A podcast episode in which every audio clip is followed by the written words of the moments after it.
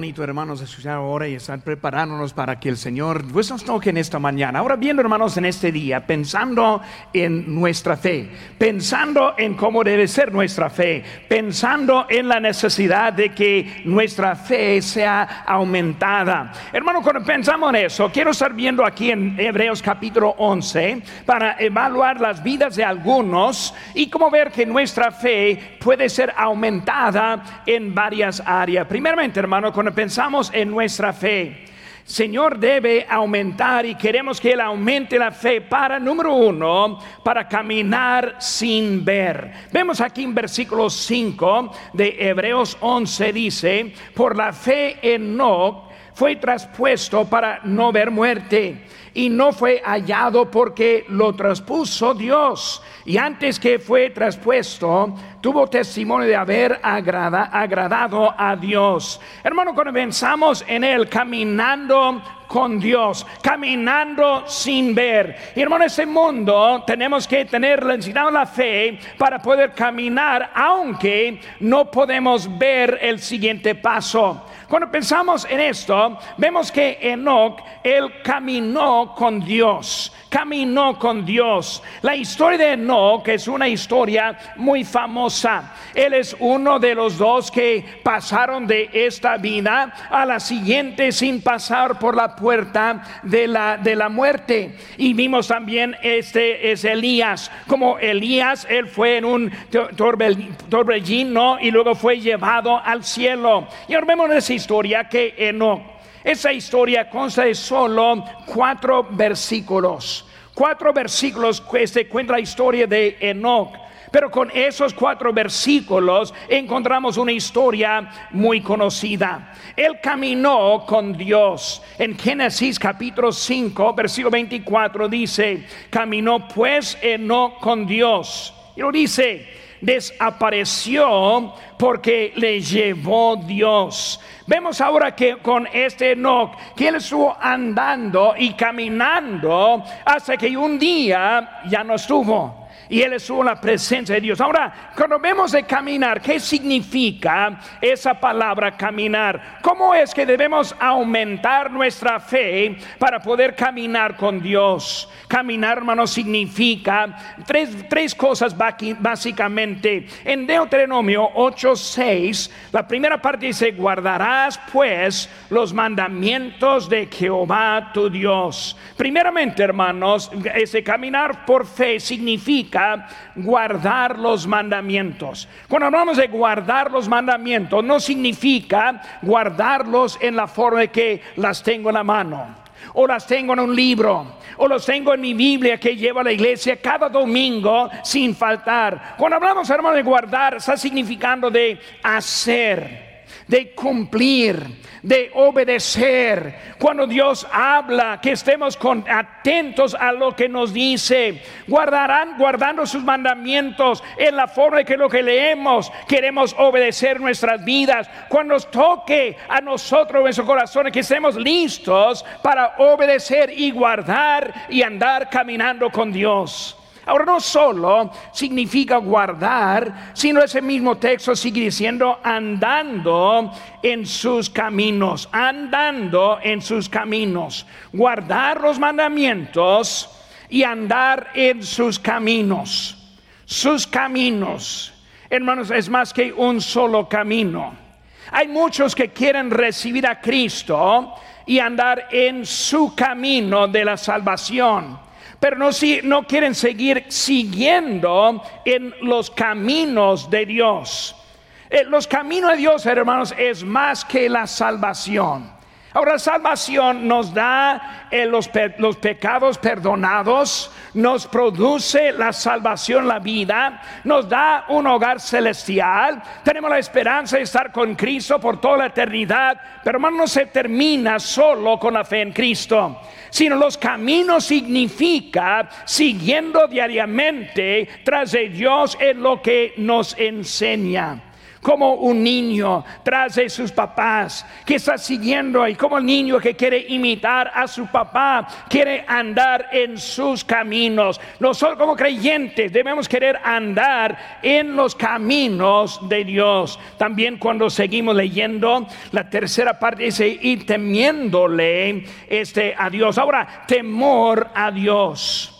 ¿Qué significa, hermanos? El temor, primeramente, el primer significado es el respeto, pero poco más que cualquier respeto leve, sino es un respeto ese completo. O sea que lo pone en su lugar. El respeto, hasta hablando acerca de un temor con él. Hermanos, también significa este el reconocimiento de quién es Dios. Él es el creador, Él es quien nos dio la vida, Él es quien está sosteniéndonos, nuestro Dios que está allí. Caminar. Caminar, hermanos, también es una palabra que significa constante, constante. Si yo voy a caminar a un lado, estoy caminando constante. por eso cuando hablamos de caminar con Dios, está refiriendo de algo constante. No un día que sí y otro día que no. No el domingo que sí y el lunes que no. No es que un día estamos animados y motivados y otro día estamos desanimados y parados. Porque cuando hablamos de caminar, está hablando de algo constante en nuestra vida. Está hablando de este no solo en las circunstancias buenas o los sentimientos, sino también en todo tiempo. Significa no parado, significa no perezoso. Cuando está caminando, pues muy fácil subir en su carro y andar en una parte, pero caminar es algo que se, requiere, se requiere más esfuerzo en la vida. Por hermanos, caminar es algo constante en la vida. También, hermanos, un estilo de la vida es que nos lleve más cerca con nuestro Señor como pasa el tiempo. Caminar está hablando así como que cada paso más cercas. Ahí está el Señor, sabemos que Él viene por nosotros un día. Sabemos si no viene en nuestra vida, la muerte nos va a llevar a su presencia. Por eso caminar significa que estoy acercándome a Él cada día más cerca. Caminando significa que cada paso es para que yo esté más bien con mi Dios. Cuando nosotros caminamos es algo constante, es algo que nos está acercando y también nos caminar sin saber lo que trae el futuro. Es por eso, hermanos, que es por la fe. No sabemos lo que nos viene mañana, lo que trae mañana. No sabemos lo que la vida nos va a llevar. No sabemos lo que hay en nuestras circunstancias, pero nosotros seguimos caminando por la fe, por la fe, por una fe aumentada para caminar. También, hermanos, con la comunión con Dios. Cuando vemos a Enoch, vemos su testimonio. Ahí en versículo 5 dice, dice que agradó a Dios. Agradó a Dios. Hermanos, él fue traspuesto. Eh, cuando hablamos, hermanos, de su testimonio, fue algo que ellos sabían lo que pasó. Cuando él se desapareció, no les dio aviso.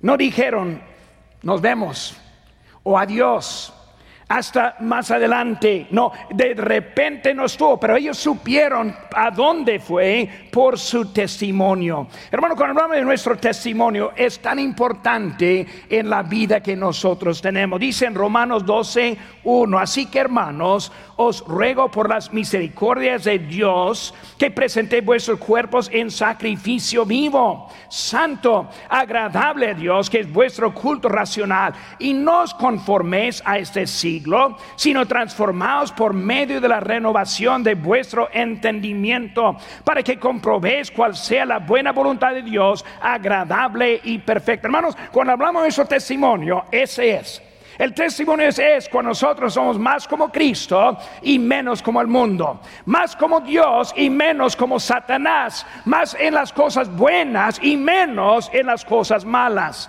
Vemos, hermanos, que es algo pasando y el testimonio con eso. Pero, hermanos, antes de la comunión que tuvo, vemos que su vida agradó a Dios. O sea que él viviendo una vida agradable que produjo una comunión con Dios. Hermanos, habla acerca de su relación. Cuando hablamos de la comunión con Dios, hermanos, es de la relación que nosotros tenemos, cómodos en la lectura de la palabra de Dios, cómodos en el tiempo de la oración, cómodos en la obediencia, cómodos en el sacrificio para Dios, cómodos en la asistencia fiel, un deseo auténtico Hermanos, debemos entender que Dios quiere una relación con nosotros y cómodo con Él.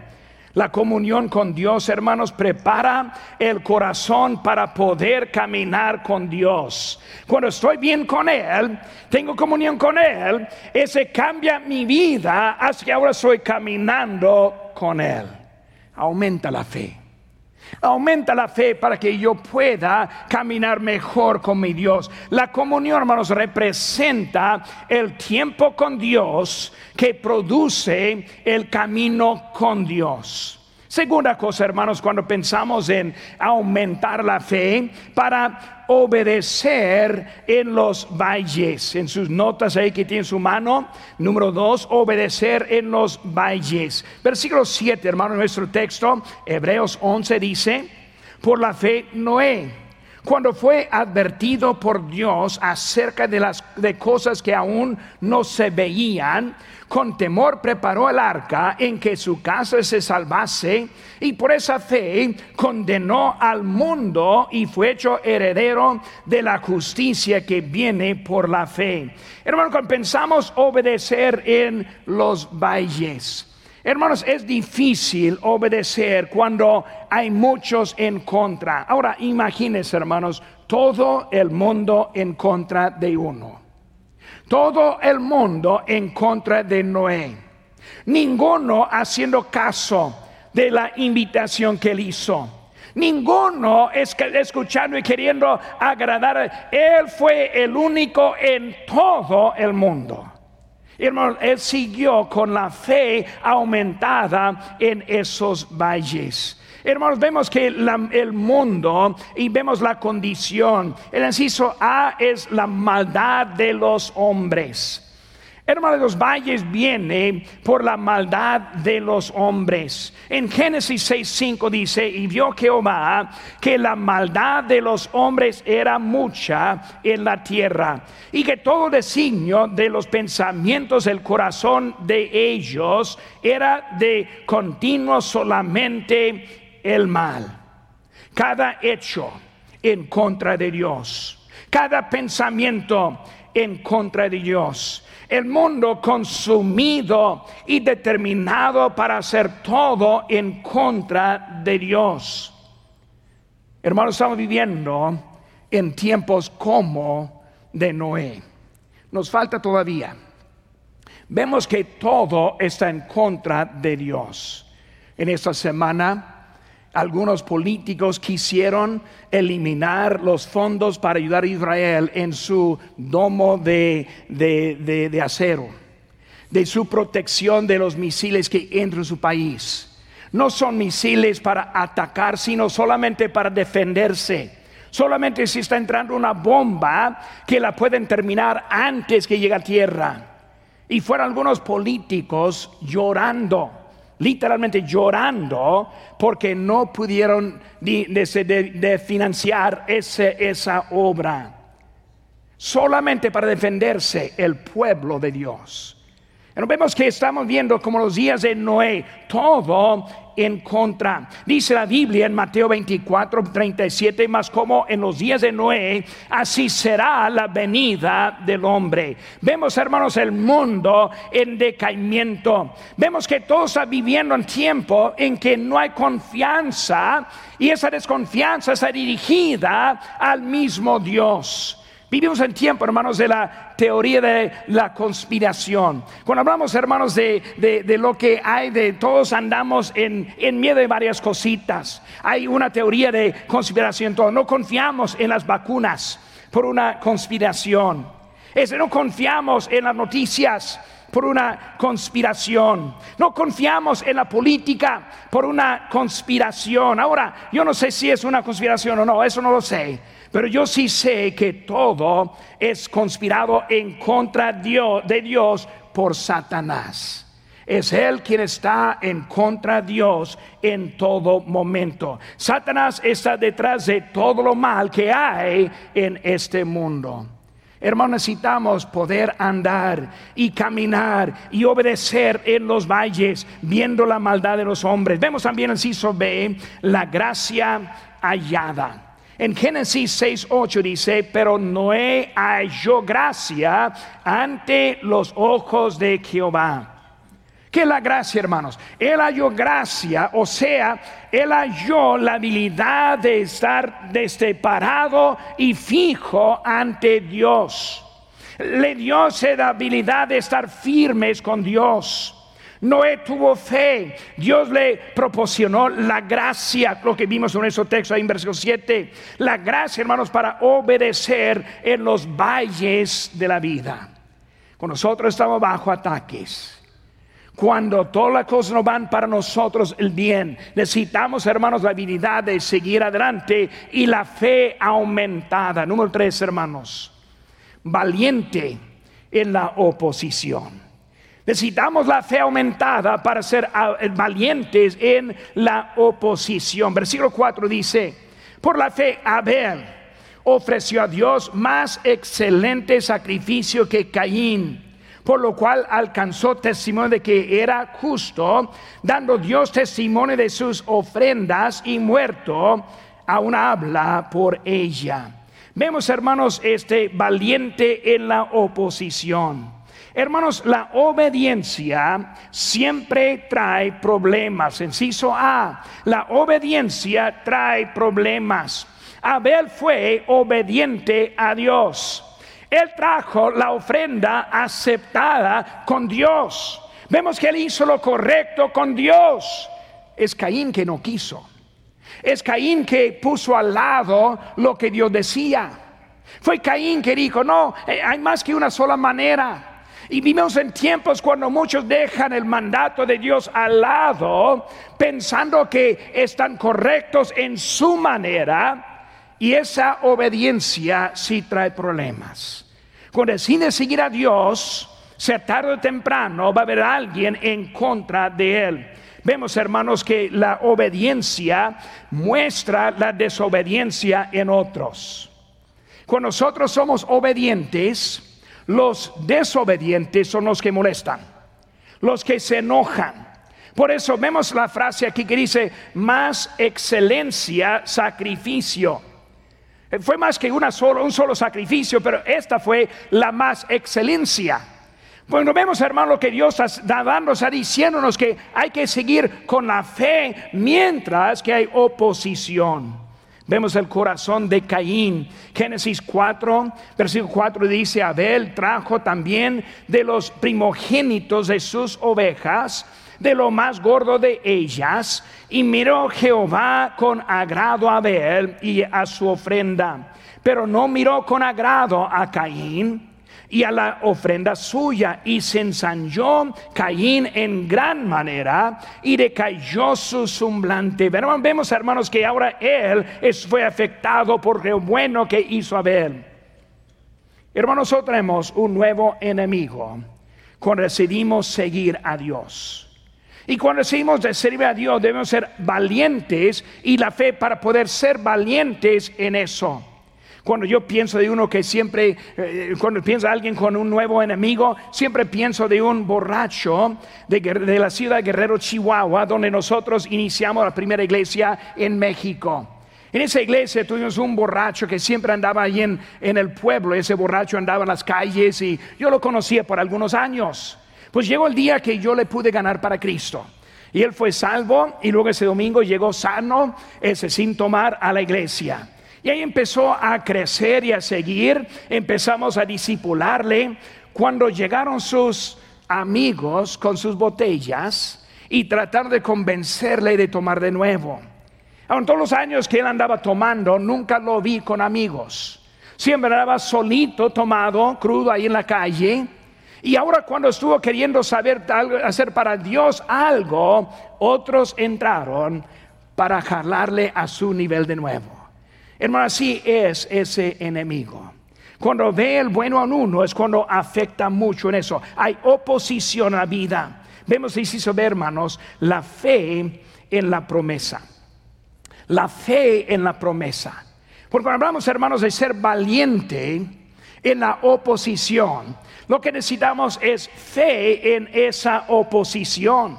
La fe en la promesa. Pero ¿saben qué, hermanos? La, la promesa requiere obediencia. Dice en Santiago 4:7, someteos pues a Dios, resistid al diablo y huirá de vosotros. ¿Qué vemos, hermanos, en la promesa? En la promesa que Dios nos da la victoria, primeramente vemos la sumisión, someternos a Dios, someternos a su voluntad, someternos con nuestro tiempo, someternos con nuestros ingresos someternos con su voluntad en nuestras vidas. La sumisión primero lo que vemos y lo que dice enseguida, resistir, la resistencia en contra de Satanás.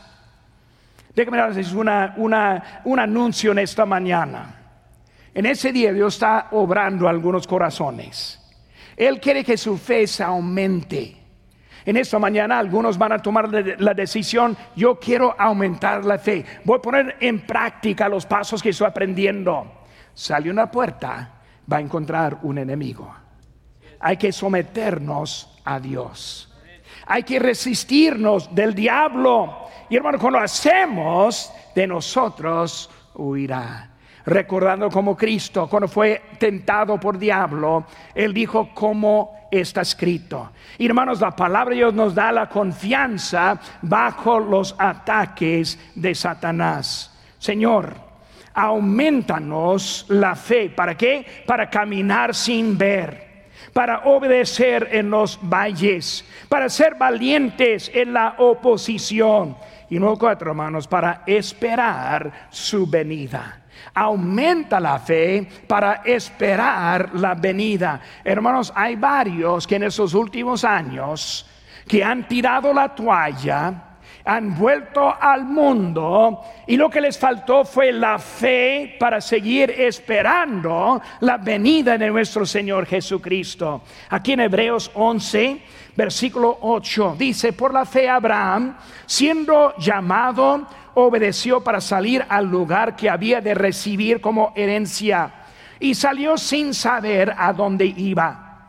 Por la fe habitó como extranjero en la tierra prometida, como en tierra en tierra este, ajena, morando en tiendas con Isaac y Jacob, herederos de la misma promesa, porque esperaba la ciudad que tiene fundamentos cuyo arquitecto y constructor es Dios.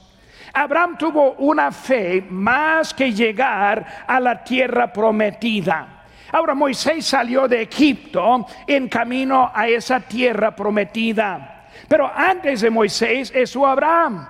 Y él llegando a ese lugar, él no fue muy impresionado por esa tierra ajena. Él quería la tierra cuya el constructor era Dios. Él estuvo buscando algo más permanente que las bendiciones en ese momento. Necesitamos fe, hermanos, para esperar la segunda venida. Él viene pronto. Y en estos últimos años viene el desánimo. Vienen leyes en contra de nosotros. Hermanos, eso sí viene. No, no duden que está en contra de nosotros el mundo. Necesitamos la fe esperando la venida. Siempre he pensado, no quiero parar en mi vida cristiana. No quiero parar el ministerio. Mi temor es esto. Si yo decido tirar la toalla y terminar y acabar, ya no aguanto, ya voy a terminar, ya me acabo. Y luego tiro la toalla y voy al mundo, el temor que tengo es que en ese día vendría el Señor. No hace un solo día más y hubiera estado este obediente en la venida del Señor. Bueno, cuando está tirando la toalla, no sabe que tal vez mañana es el día que viene el Señor. Pues necesitamos la fe para esperar la venida el inciso A, confiamos en el Salvador. En lo que nosotros tenemos en nuestra vida es un Salvador personal. El Señor Jesucristo, quien dio su vida por nosotros y Él quiere salvarnos de la maldad, quiere salvarnos para ir al cielo, quiere salvarnos de lo que está ofreciendo este mundo. Confiamos en ese Salvador. Ahora vemos el Padre de la fe que está hablando, esperando esa tierra, el cielo permanente con Cristo. Aceptarle a Cristo. Romanos 10, 9 dice que si confesares con tu boca que Jesús es el Señor y creyeres en tu corazón que Dios le levantó los muertos, serás salvo. Porque con el corazón se cree para justicia, pero con la boca se confiesa para salvación. Él es el único y suficiente Salvador. No existe otro. Y hay muchos que quieren confiar en otra persona o en un tipo de santo o alguien del pasado, cuando la Biblia dice que hay un solo Salvador. Es el único. Es el quien dio su vida por nosotros. Dice la Biblia en Hechos 4:12. Y en ningún otro hay salvación, porque no hay otro nombre bajo el cielo dado a los hombres en que podamos ser salvos. No hay otro, no hay otro. Él es el único Salvador. Vemos también, hermanos, esperamos al Señor. Al Señor. ¿Qué, qué es la diferencia? El Salvador nos salva, el Señor nos guía. El Salvador nos salva, el Señor nos manda. Si Él es el Señor, nosotros no vamos a dejarle. Si Él es el Señor, no vamos a desobedecerle. Si es el Señor, vamos a estar atentos a Él todos los días. Es el Salvador y ahora también el Señor. Ayer tuvimos un funeral aquí en la iglesia y estoy leyendo un, pasaje que quise repetir en esta mañana. Uno de mis pasajes favoritos dice en Juan 14, no se turbe vuestro corazón. ¿Crees en Dios? Cree también en mí. En la casa de mi Padre muchas moradas hay. Si así no fuera, yo os lo hubiera dicho. Voy pues a preparar lugar para vosotros. Y si me fuere y os preparar lugar, vendré otra vez y os tomaré a mí, mismo para que donde yo estoy, vosotros también estés. Él viene por nosotros. Nos dejó la promesa. Viene un día pronto, pero solo para los que confiesan el Señor Jesucristo. La Biblia nos dice que muchos serán dejados atrás porque no han puesto su fe en ese Salvador. Él viene otra vez. En Apocalipsis 19:11 dice, entonces vi el cielo abierto y aquí un caballo blanco. El que lo montaba se llamaba fiel y verdadera, verdadero, y con justicia juzga y pelea. Dice en versículo 13, está vestido en una ropa teñida en sangre. Quien dio su vida en la cruz con su sangre. Y su nombre es el verbo de Dios. Si estamos viendo en Juan capítulo 1, vemos que el verbo de Dios es nadie más que Jesucristo. Es Él quien viene montado en ese, en ese caballo. Y luego dice, y su nombre es el verbo de Dios. Y luego dice que eh, su eh, escrito ese nombre, Rey de Reyes y Señor de Señores. El Señor Jesucristo.